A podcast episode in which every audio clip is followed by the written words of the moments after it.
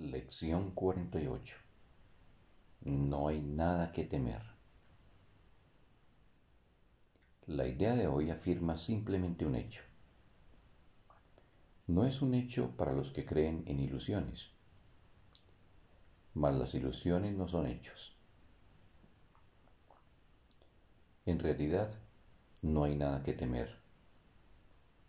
Esto es algo muy fácil de reconocer, pero a los que quieren que las ilusiones sean verdad, les es muy difícil reconocerlo. Las sesiones de práctica de hoy serán muy cortas, muy simples y muy frecuentes. Repite sencillamente la idea tan a menudo como puedas. Puedes hacerlo con los ojos abiertos en cualquier momento o situación.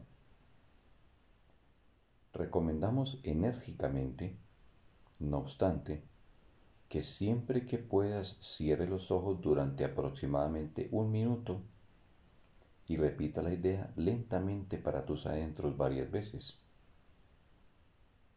Es especialmente importante también que la uses de inmediato si observas que algo perturba tu paz mental. La presencia del miedo es señal inequívoca de que estás confiando en tu propia fortaleza. La conciencia de que no hay nada que temer indica que en algún lugar de tu mente, aunque no necesariamente en un lugar que pueda reconocer, has recordado a Dios y has dejado que su fortaleza ocupe el lugar de tu debilidad.